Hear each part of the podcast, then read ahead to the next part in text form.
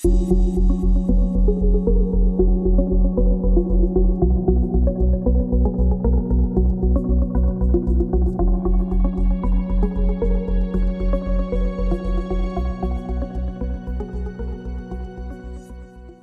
Maschinenrichtlinie ist aus dem europäischen Binnenmarkt nicht wegzudenken und sorgt für die Sicherheit von Maschinen und Anlagen. Somit leistet sie einen elementar wichtigen Beitrag für den Arbeitsschutz. Die aktuell gültige Fassung der Maschinenrichtlinie stammt aus dem Jahr 2006. Vorletztes Jahr initiierte die Europäische Kommission eine grundlegende Überarbeitung Heute ist es höchste Zeit, ein Zwischenfazit über die bisherigen Schritte und Erkenntnisse des Überarbeitungsprozesses zu ziehen. Herzlich willkommen beim ersten Podcast der Kommission Arbeitsschutz und Normung, kurz KAN. Wir widmen uns heute ganz dem Thema Maschinenrichtlinie. Schön, dass Sie dabei sind. Ich bin Sebastian Korfmacher und als Referent für Maschinensicherheit in der KAN-Geschäftsstelle tätig. Ich beschäftige mich unter anderem mit den Themen der Digitalisierung wie Cybersecurity oder künstliche Intelligenz und den Auswirkungen auf Arbeitsschutz, Normung und Regelsetzung. Ich werde an dieser Stelle in Form von mehreren Episoden die Entwicklungen zur Revision der Maschinenrichtlinie thematisieren, aber ich kann Sie, liebe Zuhörerinnen und Zuhörer, an dieser Stelle beruhigen, denn dieser Podcast wird kein langweiliger Monolog sein, der ein abgeschlossenes Jurastudium voraussetzt. Nein, dieser Podcast soll Ihnen die aktuellen Entwicklungen zur Überarbeitung der Maschinenrichtlinie auf verständliche und vor allem anschauliche Weise näher bringen. Und dazu werde ich immer wieder verschiedene Expertinnen und Experten als Gesprächspartner einladen. Zum Auftakt dieser Podcast-Reihe geht es zum einen um ganz grundsätzliche Fragen wie was ist die Maschinenrichtlinie, für wen ist sie relevant und warum wird die Maschinenrichtlinie überhaupt überarbeitet. Zum anderen wollen wir Aspekte thematisieren, die im Rahmen der Überarbeitung der Maschinenrichtlinie eine besondere Rolle spielen. Wir starten heute mit Dr. Dirk Watermann. Er ist Geschäftsführer der CAN. Zuvor hatte der Bauingenieur verschiedene Positionen bei der BG Bau inne und war außerdem Convener in der internationalen Normung. Die Maschinenrichtlinie begleitet sein Berufsleben also schon eine ganze Weile. Hallo, Herr Dr. Watermann, schön, dass Sie heute dabei sind. Ja, vielen Dank, Herr Kaufmacher. Ich freue mich, heute dabei zu sein.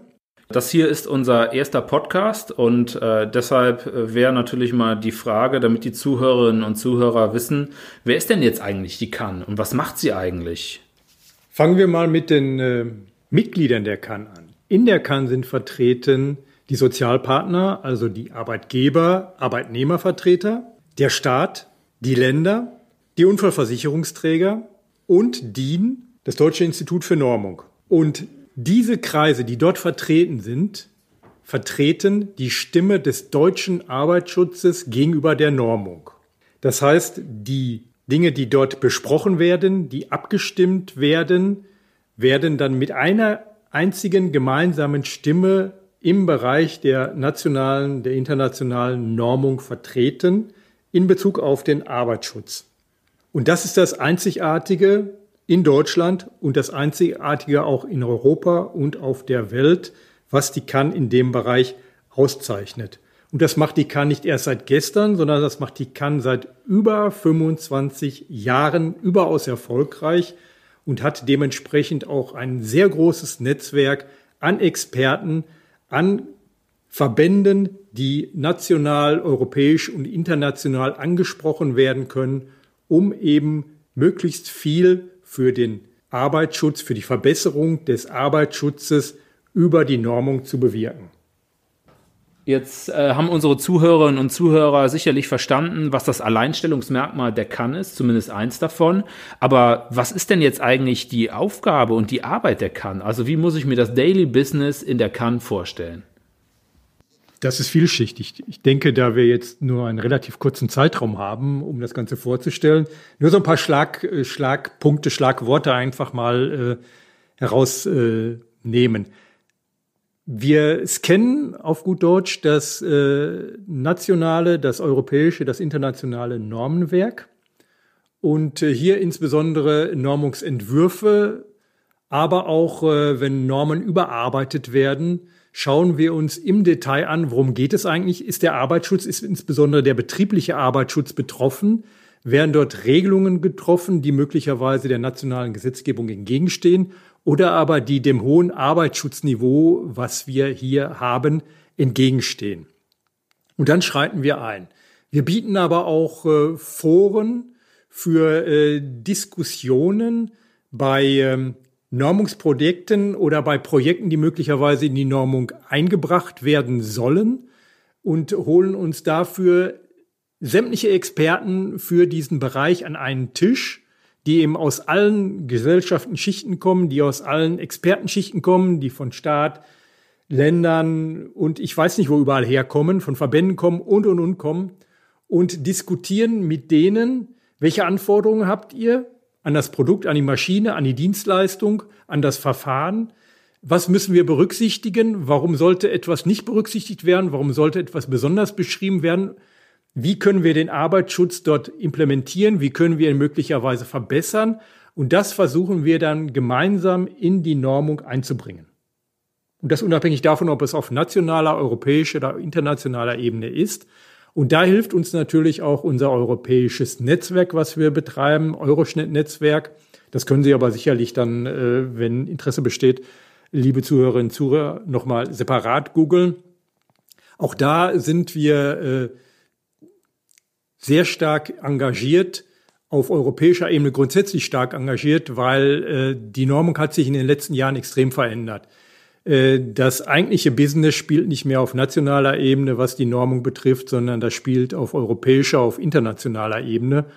Und äh, hier können Sie auch allein als Nationalstaat, äh, wenn Sie da etwas bewirken wollen, nicht mehr agieren. Sie müssen dort Allianzen schmieden. Sie müssen dort sehen, dass Sie sich Mehrheiten beschaffen, um auch den hohen Arbeitsschutz auch europäisch und international weiter voranbringen zu können. Ja, Herr Dr. Wartemann, ich denke, das war ein sehr guter Überblick äh, für unsere Zuhörerinnen und Zuhörer, denn es wurde deutlich, dass die Arbeit der kann erstmal extrem äh, themenvielfältig ist und vor allen Dingen auch sehr auf die europäische und internationale Normungsarbeit ausgerichtet ist. Und ähm, Sie wissen es selbst am besten, die Maschinenrichtlinie spielt für die CAN eine extrem äh, wichtige Rolle. Und wir haben jetzt schon ganz häufig das Wort Maschinenrichtlinie in den Mund genommen. Und äh, ich würde einfach mal die Frage stellen, was ist denn genau eigentlich eine Richtlinie und warum ist die Maschinenrichtlinie für den europäischen Binnenmarkt so extrem wichtig? Ja, also auch hier, Herr Korfmacher, äh, vielen Dank für die Frage, aber da können Sie mit Sicherheit noch 45 weitere Podcasts äh, rausmachen, wenn wir da detaillierter reingehen, was eigentlich eine europäische Richtlinie ist. Ja, aber das wäre doch genau das, was wir wollen. Wir wollen ja, ja schließlich eine Serie für unsere Zuhörerinnen und Zuhörer anbieten. Okay. Ähm, ich versuche es mal ganz kurz zu machen. Äh, europäische Richtlinien sind Rechtsdokumente der Europäischen Union, die durch, durch ein äh, Gesetz in nationales Recht umgesetzt werden müssen.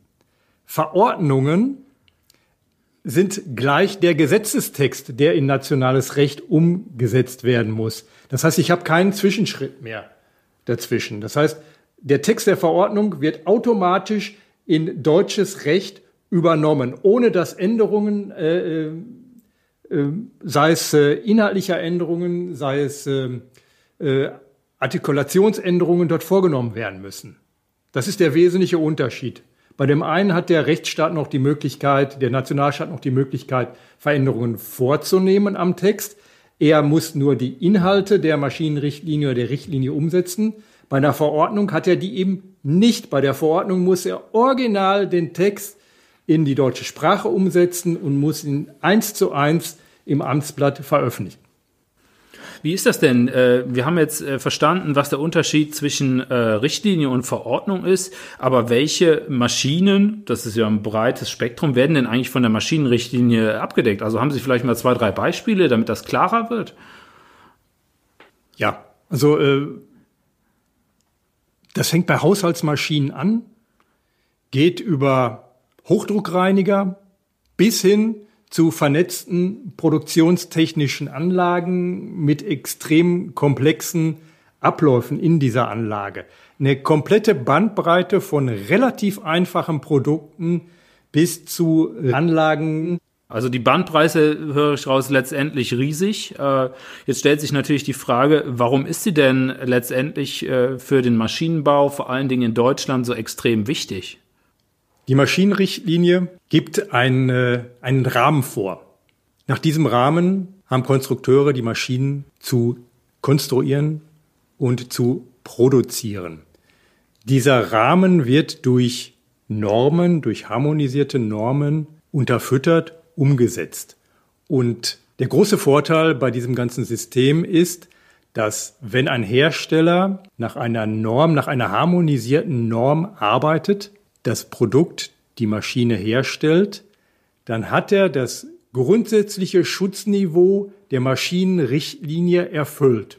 Der Hersteller muss, wenn er diese Maschine in den europäischen, in die Europäische Union einführen will, also in einen anderen Mitgliedstaat verkaufen will, muss er die Maschinenrichtlinie einhalten. Wie gerade gesagt, hilft ihm dabei eine Produktnorm, die er heranziehen kann. Und er muss über eine äh, sogenannte Selbsterklärung nachweisen und schriftlich fixieren, dass er die grundlegenden Bestimmungen der Richtlinie oder möglicherweise mehrere Richtlinien, wenn mehrere Richtlinien betroffen sind, einhält. Das erkennen Sie daran und das sehen Sie im täglichen Leben ähm, bei allen Maschinen, Geräten, Produkten, dass da irgendwo ein CE-Zeichen drauf ist. Und dieses CE-Zeichen bedeutet, dass der Hersteller äh, eine Eigenerklärung abgegeben hat, dass dieses Maschi diese Maschine, dieses Produkt, dieses Gerät mit den grundlegenden Anforderungen einschlägiger Richtlinien übereinstimmt. Ja, Herr Wartemann, jetzt haben wir natürlich erfahren, welches Spektrum die Maschinenrichtlinie äh, bietet und warum sie letztendlich auch total wichtig ist. Und ich denke, es ist auch deutlich geworden, wenn wir vom Maschinenbau sprechen, dass da halt die Hersteller und die Konstrukteure gemeint sind, also dass die Maschinenrichtlinien genau für diese Zielgruppe wichtig sind. Aber für wen ist denn die Maschinenrichtlinie noch relevant? Also Zielgruppe ist natürlich in erster Linie äh, die Herstellerseite die Konstrukteurseite, weil die ja die grundlegenden Anforderungen an ihre Maschinengeräte, Produkte umsetzen muss. Das heißt, das sind die ersten, die angesprochen werden, die äh, in Bezug zu nehmen sind. Aber natürlich äh, ist auch die Marktüberwachung dort äh, im Wesentlichen mit betroffen, weil die Marktüberwachung natürlich auch auf nationaler Seite überprüfen muss, ob diese Produkte, die eingeführt werden, die Maschinen, die eingeführt werden, tatsächlich auch äh, der Maschinenrichtlinie, den grundsätzlichen Anforderungen übereinstimmen. Also auch die sind mit im Boot.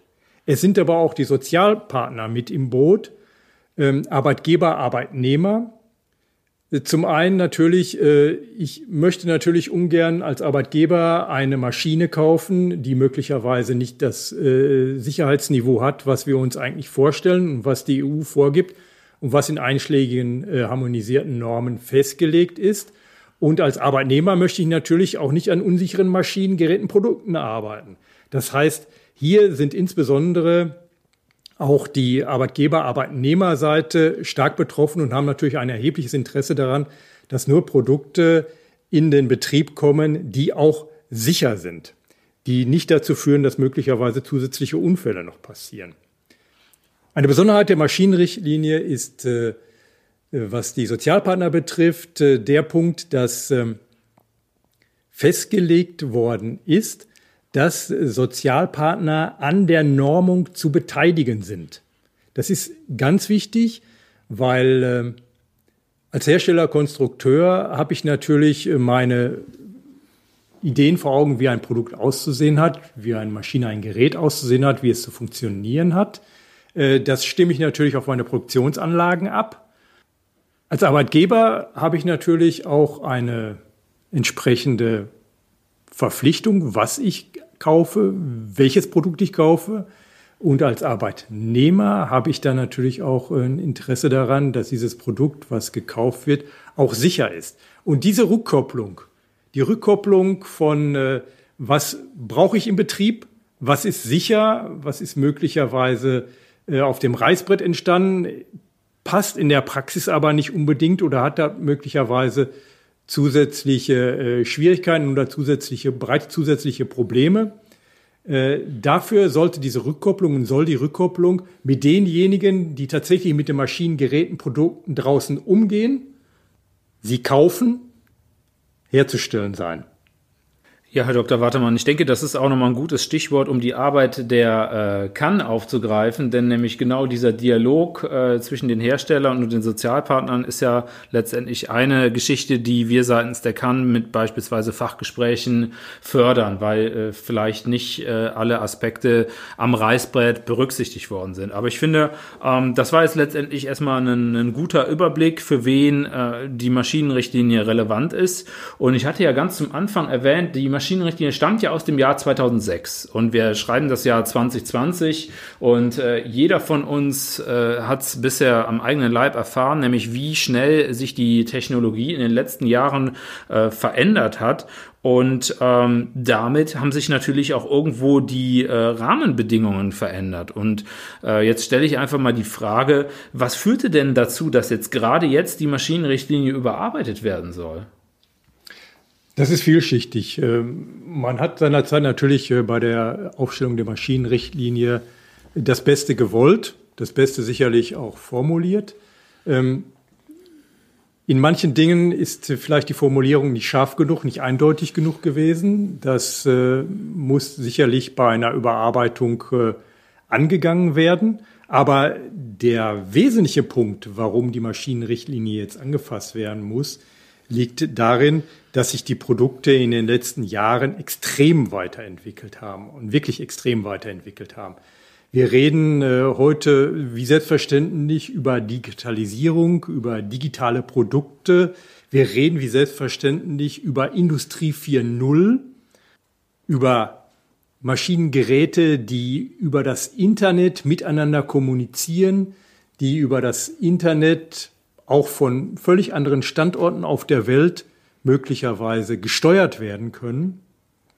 Und das hat die Maschinenrichtlinie, als sie seinerzeit aufgestellt worden ist, natürlich nicht auf dem Schirm gehabt. Und hier muss eben überprüft werden, deckt die Maschinenrichtlinie die sicherheitstechnischen Anforderungen noch ab oder deckt sie sie nicht mehr ab? Und wenn sie sie nicht mehr abdeckt, dann muss sie eben auf, äh, insbesondere auf das Thema Digitalisierung und künstliche Intelligenz dann äh, entsprechend angepasst werden, aktualisiert werden, damit wir auch weiterhin ein entsprechendes hohes Sicherheitsniveau bei Maschinengerätenprodukten haben, die auf den Markt kommen. Also das heißt, wir halten fest, die Arbeitsmittel haben sich in den vergangenen Jahrzehnten sozusagen wesentlich verändert. Das Stichwort Digitalisierung haben Sie genannt. Ähm, jetzt gibt es aber zusätzlich noch Bestrebungen seitens der Kommission, die Richtlinie in eine Verordnung umzuwandeln. Und äh, jetzt kann man sich natürlich die Frage stellen, was hat das denn für Auswirkungen für den Hersteller oder den Konstrukteur, wenn aus der Richtlinie eine Verordnung wird? Für den Konstrukteur, für den Hersteller würde ich sagen, eher weniger. Weil er muss sowieso das sichere Produkt herstellen, er muss sowieso die grundlegenden Anforderungen der Maschinenrichtlinie einhalten. Für den Staat, für Behörden, für Länder ist es schon sehr wichtig, äh, weil es um die Durchsetzung von Bestimmungen geht, die in der Maschinenrichtlinie formuliert sind. Für den Anwender hat das eher keine praktischen das ist ja schon mal eine, eine wichtige äh, Aussage, die wir hier getroffen haben. Ähm, lassen Sie uns auf den Überarbeitungsprozess äh, zu sprechen kommen, denn wir sprechen ja immer von der Revision. Äh, können Sie uns dazu mal einen groben Ablauf äh, geben, wie das Ganze denn abläuft und wo wir uns gerade äh, befinden? Also angefangen hat das Ganze mit einer Evaluation. Das heißt also einer sach- und fachgerechten Bewertung der Maschinenrichtlinie durch die EU-Kommission. Das ist 2018 dann äh, finalisiert worden und ist äh, fest niedergelegt worden. Äh, und da ist ähm, nochmal, nochmal, für uns eigentlich alles selbstverständlich, aber nochmal festgestellt worden, dass die Maschinenrichtlinie einen extrem großen Wert für den europäischen Binnenmarkt bietet. Also dieser freie Warenverkehr, der dadurch sichergestellt wird, der ist äh, wesentlich auch, was äh, Maschinengeräte betrifft, äh, auf der Grundlage der Maschinenrichtlinie gegründet. Aufgrund von technologischen Entwicklungen, ich hatte es gerade schon angesprochen, Digitalisierung, künstliche Intelligenz, aber auch Cyber Security, denken Sie so an die letzten Pressemitteilungen, ähm, Cyber Crime, um das auch nochmal in diesem äh, Bereich, äh, Cybersecurity ist der positive äh, Begriff, Cybersecurity, Cybercrime ist eher der negative Begriff in dem Bereich. Um das äh, da aber auch nochmal äh, zu fixieren, ähm, muss man sagen, die Maschinenrichtlinie muss auch diese Aspekte mit berücksichtigen, weil das neue Themen sind, die seinerzeit bei der Erstellung noch überhaupt nicht äh, Thema waren, dass man von außen so problemlos äh, in die Maschinenarchitektur eingreifen kann, es heute aber sehr wohl möglich ist. Und hier muss überlegt werden und muss tatsächlich nochmal kritisch überprüft werden, ist die Maschinenrichtlinie seinerzeit so gut formuliert worden schon und möglicherweise auch allgemein genug formuliert worden, dass sie auch diese Sicherheitsaspekte schon mit berücksichtigt hat oder muss hier in diesem Bereich noch nachgeschärft werden? Äh, danach äh, hat es dann eine sogenannte Impact Assessment Studie gegeben. Äh, Ziel von dieser Studie war es, ähm, den Änderungsbedarf bei den unterschiedlichen Stakeholdern abzufragen. Also von denjenigen, die letztendlich durch eine Änderung der Maschinenrichtlinie betroffen sind. Das macht die äh, Kommission üblicherweise. Und dadurch wird dann äh, identifiziert, ähm, welche Stakeholder wo möglicherweise Änderungs-, Verbesserungsbedarf, Anpassungsbedarf sehen. Die Impact Assessment Studie äh, wird da sicherlich nochmal einen erheblichen Aufschluss geben, wo da im Detail nachgeschärft äh, werden muss, wo was verbessert werden muss, wo möglicherweise die Maschinenrichtlinie aber auch nach den vielen Jahren immer noch super äh, formuliert ist, ausformuliert ist. Aber äh, wir haben die Auswertung äh, und die Studie noch nicht veröffentlicht vorliegen. Äh, das müssen wir also noch abwarten. Also das heißt, da befinden wir uns jetzt sozusagen gerade, ja. nämlich in der Auswertung dieser sogenannten Impact Assessment Studie. Ähm, Jetzt haben wir ja gehört, was alles bisher gelaufen ist, aber jetzt äh, ist natürlich die Frage, wie geht's denn letztendlich weiter, bis ein überarbeiteter Rechtsakt vorliegt? Also der Kommissionsvorschlag soll nach derzeitigen Planungen äh, für, also dieser Rechtsakt für Maschinen äh, im ersten Halbjahr 2021 vorliegen. Das ist das Ziel der Kommission. Äh, der Vorschlag wird dann in Rat und Parlament diskutiert. Beide äh, Häuser haben dann die Möglichkeit, äh, Änderungswünsche, Änderungsvorschläge einzubringen, zu formulieren. Und danach folgt dann der sogenannte Trilog. Trilog heißt es, äh, weil sich äh, Rat, also EU-Rat, ähm, äh, EU-Parlament und die EU-Kommission auf einen gemeinsamen Gesetzestext dann einigen müssen und dieser Gesetzestext dann äh, als neuer Rechtsakt im EU-Amtsblatt veröffentlicht wird und dementsprechend dann Gültigkeit erlangt. Ja, das hört sich ja nach einem ganz arbeitsintensiven und sehr komplexen Vorgang letztendlich an, weil letztendlich ja ganz viele Stakeholder involviert werden müssen und auch innerhalb der Kommission ganz viel Arbeit äh, da reingesteckt werden muss. Und ich denke, das ist auch mal ein gutes Stichwort, was ich gerne aufgreifen greifen würde, denn äh, letztendlich stellt sich auch die Frage, wo wird denn eigentlich die Maschinenrichtlinie genau überarbeitet? Also wer macht das operativ und wo? Also die Konstruktion äh, der EU ist so ausgelegt, dass die Europäische Kommission das Vorschlagsrecht für einen neuen oder einen überarbeiteten Rechtsakt hat. Deshalb laufen da auch die ganzen Aktivitäten auf und werden auch letztendlich von der Kommission äh, organisiert, strukturiert und weiter vorbereitet. Äh, für die Maschinenrichtlinie ist das die Generaldirektion Binnenmarkt, Industrie, Unternehmertum und KMU, also kleine und mittlere Unternehmen. Äh, für die Engländer unter ihnen äh, die DG Grow, die dort federführend ist. Gut, die Kommission äh, hat natürlich nicht die komplette Fach- und die komplette Sachkompetenz. Dementsprechend gibt es Stakeholder-Gespräche. Das sind einmal die Mitgliedstaaten, mit denen gesprochen wird, aber auch äh, relevante europäische Verbände. Ob das jetzt Arbeitgeber, Arbeitnehmerverbände sind, ob es Verbände, Industrieverbände sind oder andere Verbände sind, die dort gehört werden. Es gibt dann noch eine zusätzliche Kommissionsexpertengruppe, die sogenannte Machinery Working Group, die in diesem Gesamtpaket eine besonders wichtige Rolle spielt die dann natürlich mit diesen Konsultationsgesprächen äh, ähm, und den Ergebnissen betraut wird, diese durchschaut, äh, bewertet und dort weitere Schlüsse der Kommission entsprechend zuleitet beziehungsweise in dem Bereich vorschlägt. Äh, die, diese Machinery Working Group wird von der Kommission geleitet und äh, neben den Mitgliedstaaten, um das auch nochmal klarzustellen, neben den Mitgliedstaaten sind dort auch die Sozialpartner, die Hersteller, die Normungsorganisationen und die Prüforganisationen vertreten, äh, wobei das aber alles äh, Organisationen sind, die auf dem europäischen Level spielen. Nachdem die äh, Kommission dann ihren Vorschlag veröffentlicht hat, äh, geht das Ganze dann in den Rat, also in den Europarat und äh, in äh, das Europaparlament.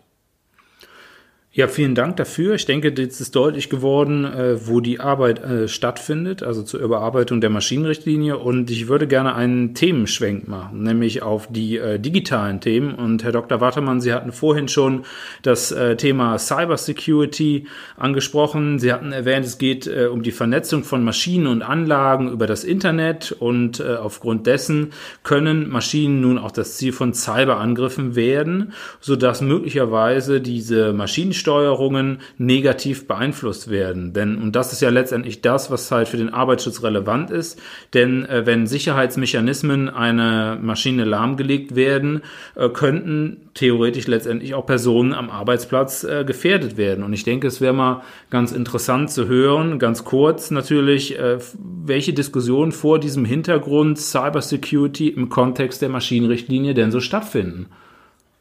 Auch das ist vielschichtig. Ähm, äh, Cybersecurity, Cybercrime ist, äh, ich hatte es vorhin schon kurz angedeutet, ist ein äh, stark zunehmendes Problem, was international auftaucht.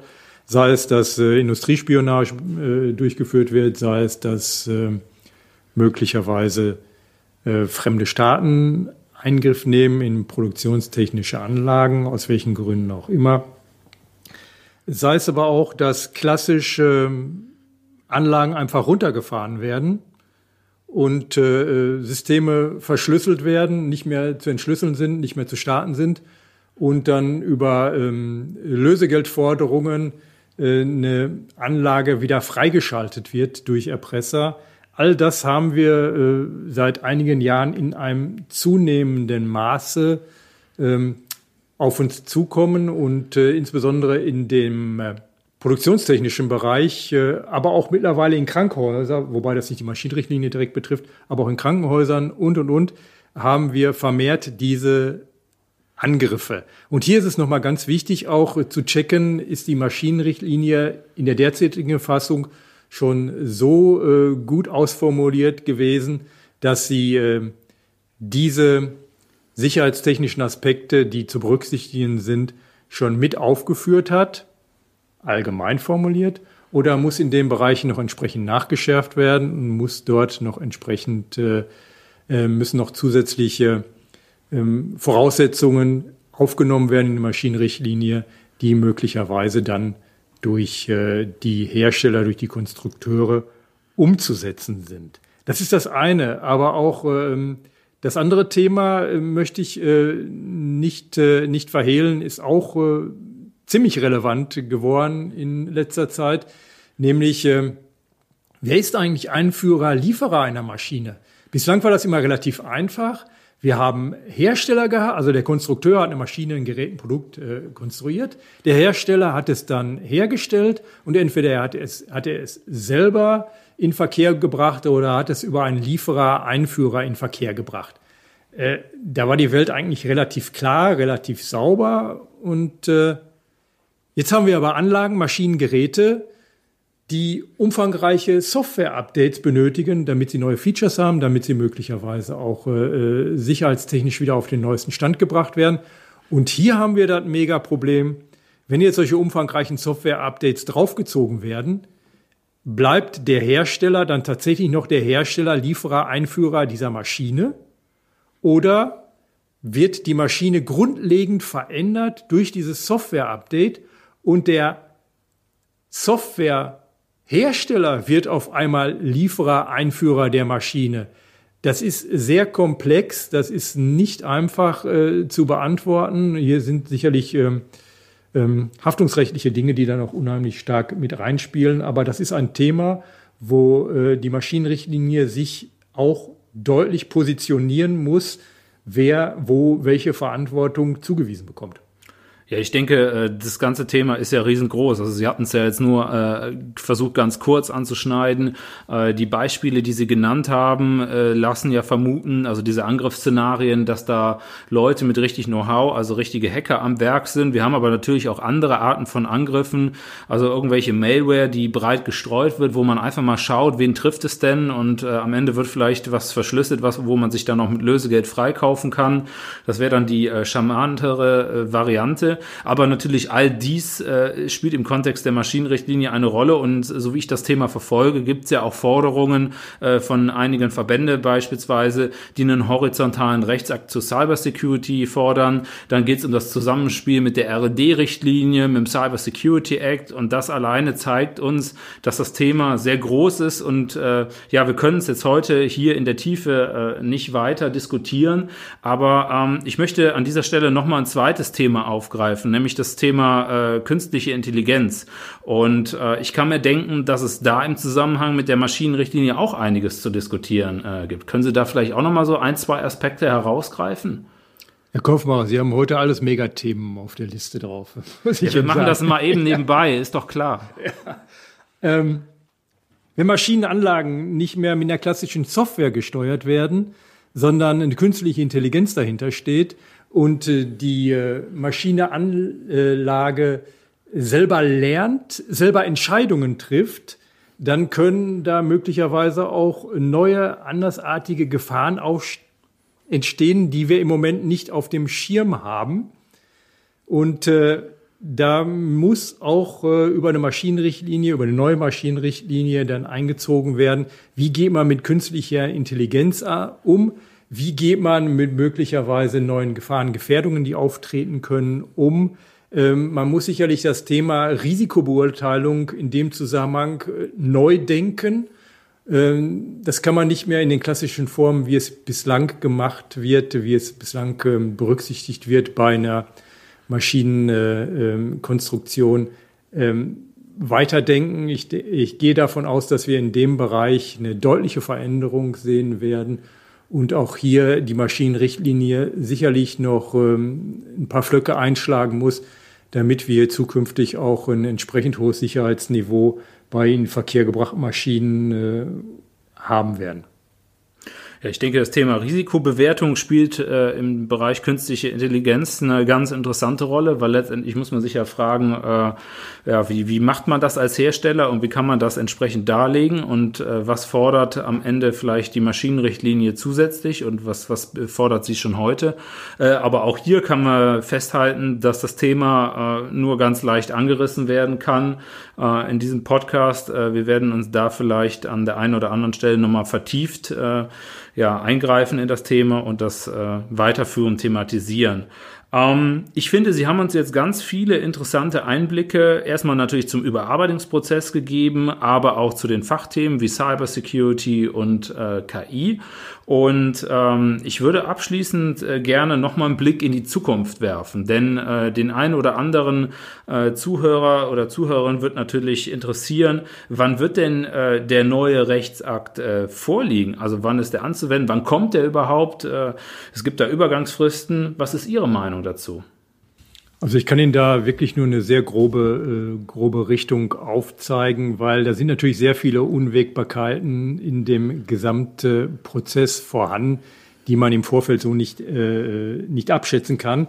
Grundsätzlich äh, sieht das so aus, dass der Kommissionsvorschlag Mitte 2021 vorliegen soll.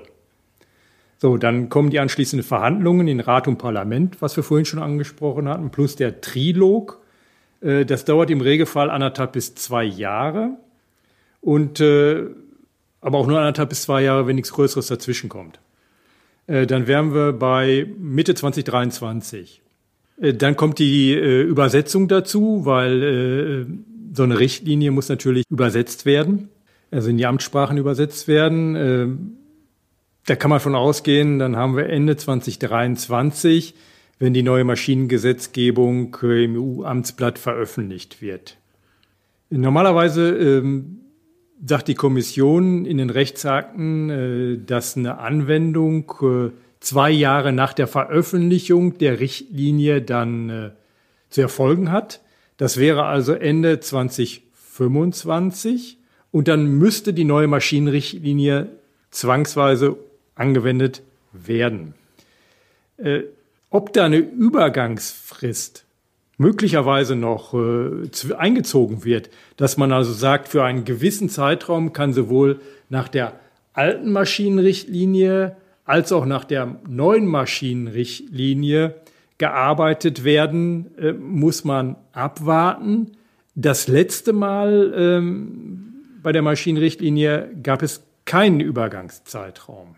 Kommt der Kommissionsvorschlag jetzt später oder laufen die Verhandlungen im Rat, äh, äh, im Parlament länger, schwieriger oder machen noch ein paar Schleifen, äh, wovon man eigentlich äh, bei der Bedeutung der Maschinenrichtlinie, die diese hat, ausgehen muss, verschiebt sich das Ganze natürlich entsprechend weiter nach hinten. Ja, ich denke, das ist nochmal ein interessantes Stichwort, denn bei der äh, letzten äh, Überarbeitung, also zur aktuell gültigen Maschinenrichtlinie, war die Überarbeitung am Ende ja auch sehr in die Länge gezogen und äh, das, was wir bisher mitbekommen haben, war ja, dass die Kommission sich derzeit sehr bemüht, das zu verhindern. Und ähm, ja, vielen Dank für Ihre Einschätzung. Ich denke, dass das jetzt ein guter Abschluss für diesen Podcast äh, ist.